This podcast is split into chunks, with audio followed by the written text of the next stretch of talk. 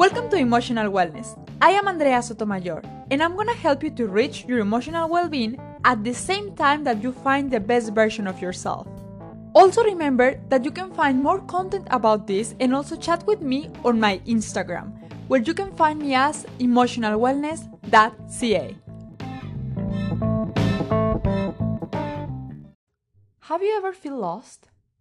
Like you don't know why you need to feel good or to feel happy or to feel fulfilled? If have you ever felt this way, it's because you need to develop your self-awareness. Self-awareness is knowing who you are and why you are like that. What you like and what you don't. And what you feel at all times. Also, is to understand how certain situations can affect you. Like, in short, is having a complete awareness of yourself at all times. But let's be honest, it's not something that we do often, and we can see it reflected especially in moments when we are like in low mode, when we are bored, when we don't feel happy, and when we don't know what to do to feel good again. Sometimes we feel like we have to do something huge, something hard, a big change in our life change your place of living, like your house, or change your car, or travel to India to find yourself, or something like that. You have to make a huge change in your life. And when we can't do it, we dye our hair, or we cut it, or we close cycles in these ways. Because it gives us a feeling that we are doing it. It gives us a feeling that we are changing something in our life that's gonna make us feel happy.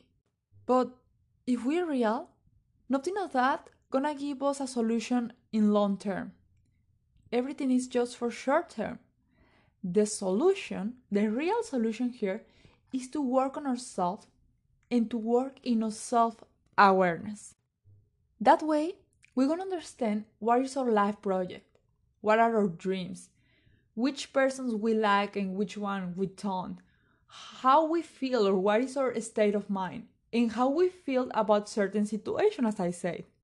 But the truth is that although it's very important to have self awareness, it is not easy at all.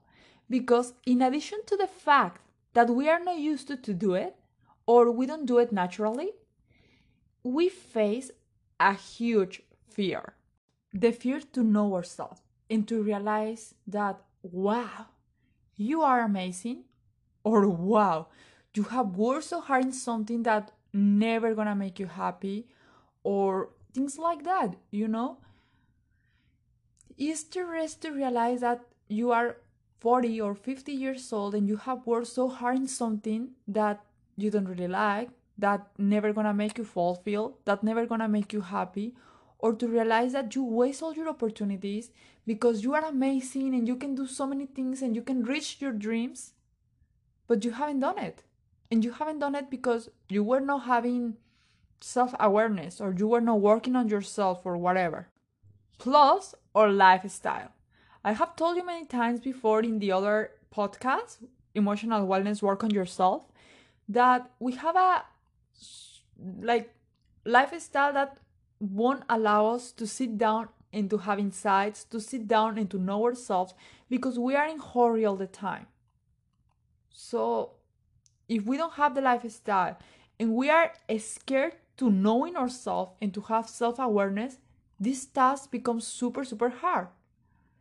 And the last thing or and no more important the, the last but not least is that you need a high level of emotional intelligence to have self-awareness. Emotional intelligence is extremely important. It opens opportunities for you you can create opportunities for you. And gonna help you to achieve your goals to have a better personal relationships and to have a better relationship with yourself. Because it's gonna help you to be more empathetic with yourself and to have compassion with yourself that it's something that we don't really practice. We are really hard with ourselves more than with anyone else in the world. Emotional intelligence also encourages you to discover and to understand who you are. And of course, to accept yourself and to forgive yourself if you have something to forgive. and to discover what you have to do to feel full, to feel fulfilled, to have self realization. In a few words, emotional intelligence and self awareness are inseparable concepts. Let me tell you also if you develop emotional intelligence, a high level of emotional intelligence, also this fear that I was telling you about, this fear about what if I don't like myself, or what if my dreams are too big or too small or different, what if I make it, or what if I don't make it, or what if I get depressed or everything, you're gonna be able to handle it, you're gonna be able to manage that emotions when you have a high level of emotional intelligence. However, I cannot take this fear from you, at least in this point, at least from this episode of this podcast. But I'm gonna give you a tip about what you can do not to only increase your emotional intelligence, but also to have some tools that gonna help you to increase your self-awareness and to, pro- to, to have this process in an easier way. And this is read. Reading has many benefits such as better vocabulary, better spelling, comprehension, concentration, etc. But I'm not gonna talk about them. I'm going to talk about just the ones that are gonna make uh, this process easier, this process of self awareness and emotional intelligence easier. And the first benefit is that reading gives you option and gives you experience. When we read, we feel like we live new experiences experiences full of emotions, adventures, and learning.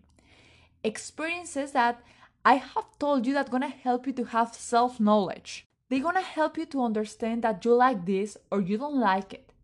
And what you would do in that case, in that scenario. Why not or why yes? It thanks to the fact that you're gonna be able to answer that questions you're gonna be able to have one more option or, or more options in the catalog of options in your life. For example, you're gonna understand, you know what? I think I like some mystery in my life. So I'm gonna decide to be a policeman or a, a undercover policeman, for example. Or you know what? I realize I'm really scared about war. I don't wanna be a soldier. When we have more experience, we feel less fear to life, we feel less fear to the options that we have.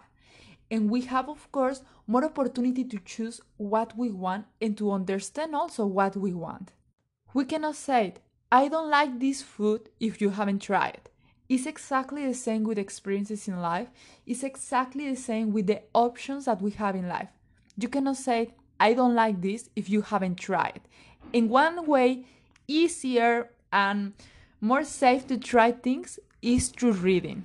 It's a low cost way to have this experience and to see what you want in your life, to be more empathic with people who live it and to understand them better and to have that taste of the emotions. The second benefit that books or reading give us is that to help us to develop and to promote a mental tool that we all have, but honestly, we rarely use. And this tool is creativity. That is really necessary not just to create the stories or new technology as engineers. It is also super necessary to solve problems. It's necessary to create solutions. And this, at the moment of having self awareness, is key because you need to have creativity to be able to imagine how you want your life to be in the future and what are the possible obstacles that you're gonna face and how you can solve them. A person without creativity or with a very little creativity won't be able to imagine what that person wants or how can you create your life or your future without creativity? Tell me how can you create options? How can you imagine something without creativity? It's impossible. We have to work on it and we have to develop it Okay, and the third benefit that is really important of reading is that you're gonna have more emotions management when you read. Reading a book not only gives you the experiences, but also it's gonna help you to feel the emotions. Emotions that probably you already know as happiness, but also other emotions that you don't. And since the book is already written, it tells you in the way which the character managed those emotions. what he did and how he expressed them. And gonna give you the opportunity to judge the person without any without running any risk. Like you wanna have the opportunity to, to see the things from the outside, feeling the emotions without taking any risk. And when you see the things from outside, you have the opportunity to have like little more clear mind and to say, I think that this emotion is better to handle it in this way. That you can translate it in, I would have done this instead. When we are practicing our self awareness, we are going to face not only the fear of never doing it before, but also many other emotions about who we are, about what we want, and even the emotions that others transmit to us about our dreams and about ourselves.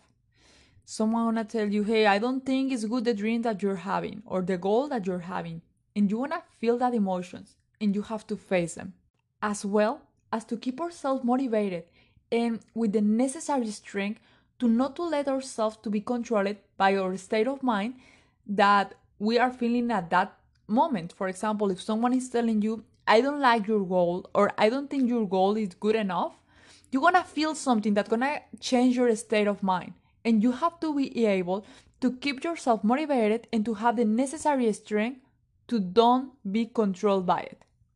And to do what you really want and what you really need.